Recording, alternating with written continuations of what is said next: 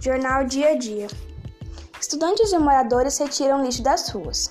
Alunos da Escola Estadual Ana Bianco, entre 13 e 14 anos, após terem visto os textos sobre educação ambiental, resolveram intervir no entorno da escola com o propósito de diminuir o lixo das ruas, praças e até mesmo no córrego que passa perto da escola, localizado no bairro Alegritude.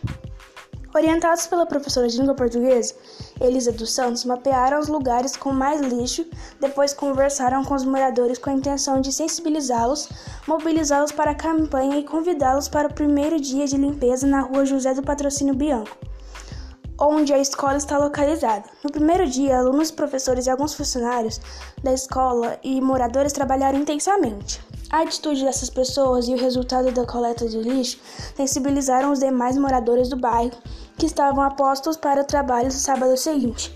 A iniciativa estava surtindo efeito. As ruas estão mais limpas, a água do córrego mais clara e as pessoas depositando o lixo nos lugares apropriados. Esses voluntários já estão com outros planos e prometem que seguirão com a campanha de transformação do meio ambiente.